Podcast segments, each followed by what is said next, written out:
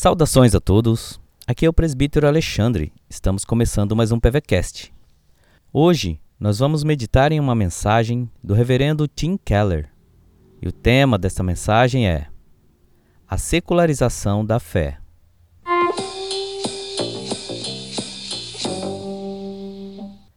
Indivíduos podem professar uma fé religiosa e se dizer não seculares.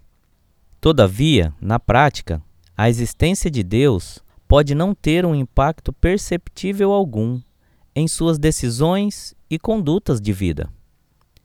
Isso acontece porque, em uma era secular, até mesmo pessoas religiosas tendem a escolher namorados e cônjuges, profissões e amizades e a tomar decisões financeiras sem ter outro objetivo maior do que a própria felicidade pessoal no presente.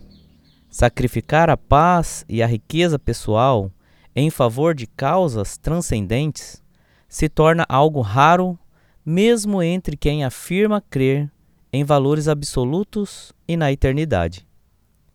Mesmo que você não seja uma pessoa secular, a era secular consegue esgaçar, ou seja, secularizar a fé até ela ser vista como apenas mais uma opção na vida, ao lado do emprego, da diversão, dos hobbies, da política, entre outros.